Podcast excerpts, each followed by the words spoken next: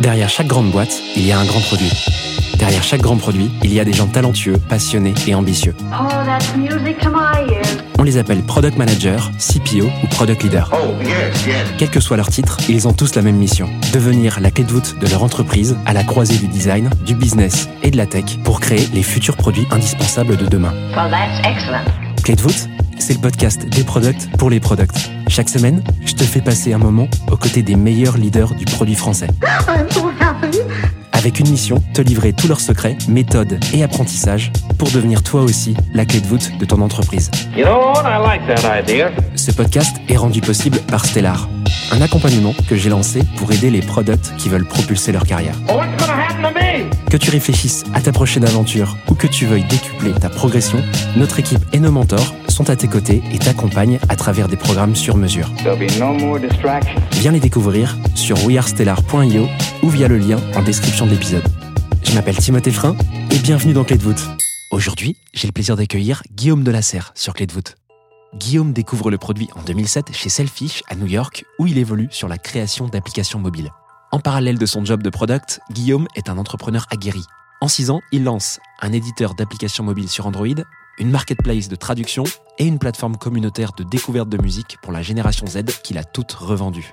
Par la suite, il rejoint Benzintown en tant que chef de produit, en devient le CPO et après 7 ans dans la scale-up, prend la direction produit de Jelly Smack. Dans cet épisode, Guillaume revient sur son solide parcours de product et d'entrepreneur. Il nous explique comment insuffler la culture produit dans une boîte, étape après étape, avant d'aborder un sujet qui lui est cher, les outcomes. Je te laisse quelques secondes pour te préparer et je te souhaite une bonne écoute. C'est parti pour euh, cette troisième partie, Guillaume, qui est donc le fameux open mic, micro ouvert, euh, sujet au choix, comme tu veux. Euh, de quoi tu veux nous parler dans cette partie? Alors, on a parlé du, donc, de, du- PO versus PM, un peu le débat. Qu'est-ce qu'un un PM par rapport à un PO Je cite donc encore une fois Marty Gagan, mais focus on outcome, not output. Ce que je veux dire par là, c'est que pour être un bon PM, faut non seulement délivrer en temps et en heure, mais, ce- mais, mais aussi être responsable du cycle de vie du produit et donc de l'impact business du produit. Et finalement, c'est ça qui compte le plus. Tu as une obligation de résultat, pas vraiment de moyens. Et je Mm. pense que c'est ça la plus grosse différence entre un chef de projet et un chef de produit.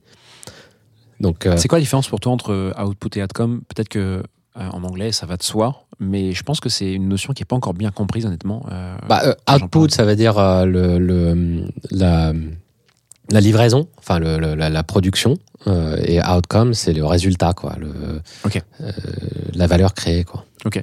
Qu'est-ce que tu veux aborder sur ce sujet que tu, que, qui, qui a l'air de, de t'être cher Ouais, comment, tu, comment tu vas aborder ça? Il y a une notion en particulier que tu voulais qu'on creuse?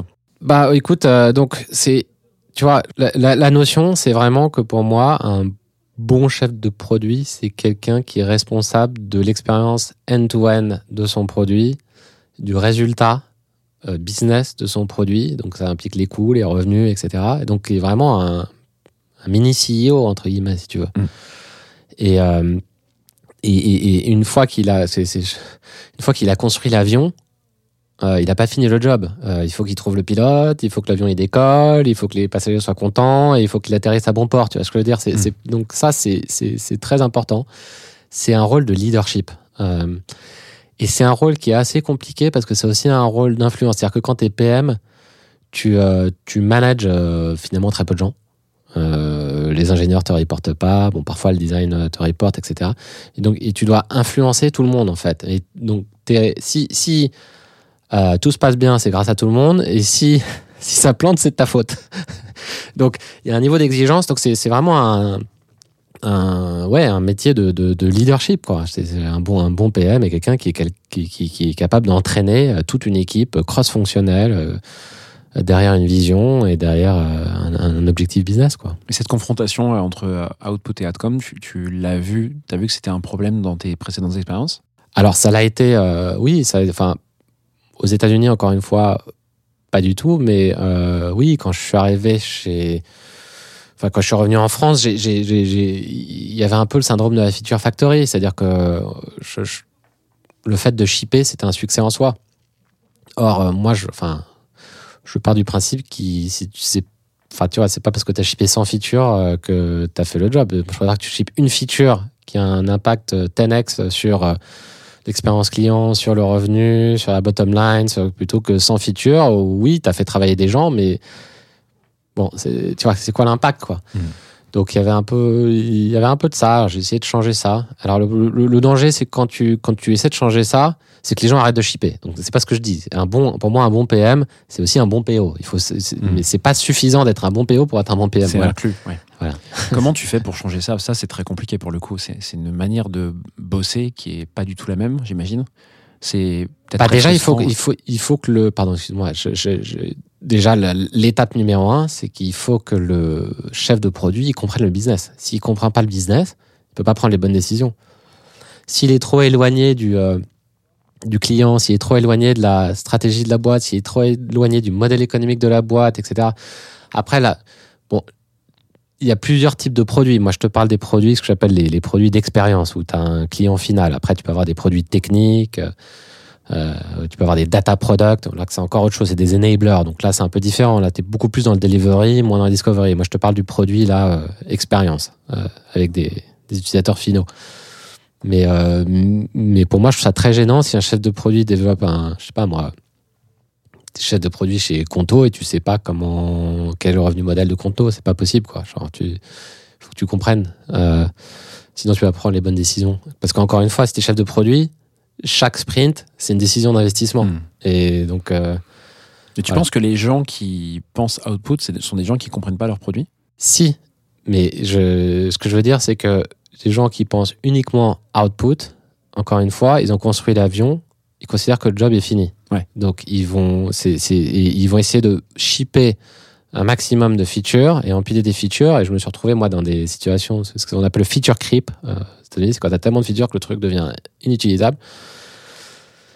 Et pour moi, c'est pas, euh, enfin, c'est pas comme ça que moi, en tout cas, j'envisage euh, le, le, le rôle du chef de produit. Encore une fois, il faut différencier des produits d'expérience, Hmm. ce dont je parle là, des produits, des data products ou des technical products qui là, pour le coup, sont beaucoup plus euh, délivrés. Hmm. Mais même, même l'expérience, même si tu es un technical product manager, il faut que tu aies, conscience que tu crées une expérience développeur. Donc, euh, il y a aussi un peu de ça aussi. Donc, euh, Hmm. si tu es data product manager, il y a aussi une expérience de compréhension de ton data product, tu vois, de, de, d'explainability, d'auditability, enfin de, de, concepts qui sont quand même des, des, des concepts de, de user experience finalement, même si tu n'as pas d'interface. euh, Comment tu fais passer Euh, le message à graphique. l'APM ou à une boîte euh, c'est com- Comment tu fais passer le message? Est-ce qu'il y a as une manière de le faire euh, une, un Ouais. élément de communication euh, comment Alors, il y a tu- plusieurs choses. Déjà, je dis toujours, ne faites pas ce que vous comprenez pas.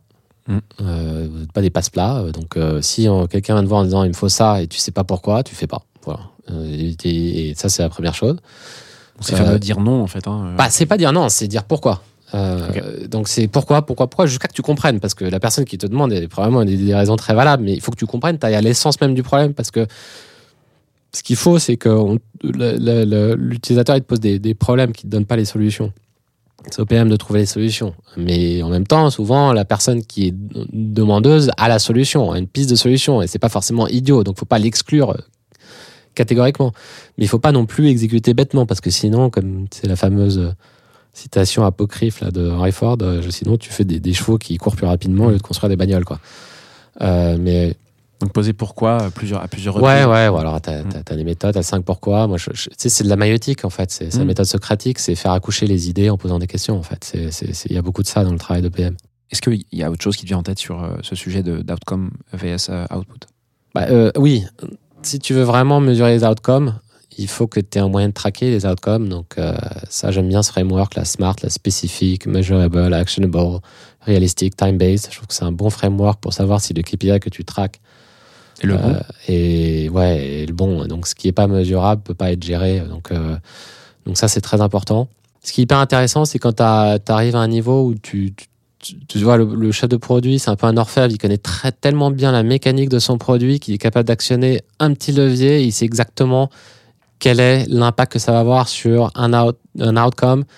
Et ça devient presque euh, du, du pilotage. Ça, ça, c'est grisant quand tu arrives à, à ce niveau-là de, de connaissance de ton produit et de, et de maîtrise de l'impact. Pour toi, sur une roadmap, j'imagine, tout ce qui ce qui est prévu à sortir doit être mesuré euh, pour justement euh, mettre Ouais. cet élément d'outcome partout dans la philosophie de, de conception du produit. Quoi. Ouais, et si c'est pas mesurable, euh, parce que c'est des nouveaux produits, donc il n'y a rien à mesurer si tu construis. Faut quand même ait, que les PM aient une conscience du retour sur investissement. Donc on a fait, on a fait pas mal fois, de, de fois des, des, des, des streams où on force les, euh, PM à, chiffrer le coût, c'est-à-dire le temps de dev, les technos utilisés, par rapport à euh, bah, au retour, quoi. Enfin, aux revenus générés, ou aux de productivité générés, ou aux gains, ça peut être NPS, etc. Pour vraiment qu'ils aient conscience, encore une fois, que chaque décision qu'ils prennent dans une roadmap, c'est une décision d'investissement. Euh, donc ça, c'est quelque chose qu'on, pardon, c'est quelque chose qu'on a fait, ouais. Voilà, j'espère que cet épisode t'a plu. I have everything here. Si c'est le cas, tu peux me soutenir de deux façons. Laisser 5 étoiles sur Apple Podcast ou Spotify et un petit commentaire, ou partager cet épisode à une personne de ton entourage. Oh, yes, yes. Je te remercie vraiment pour tes retours. C'est grâce à toi que j'améliore Clé de voûte pour le rendre utile à ton quotidien. Darling, this trip's an inspiration. N'oublie pas, si tu réfléchis à ta prochaine aventure ou à décupler ta progression, nous avons l'accompagnement qu'il te faut sur wearestellar.io. Well, that's excellent. Je te donne rendez-vous la semaine prochaine pour un tout nouvel épisode riche en contenu actionnable. À très vite I'm so happy.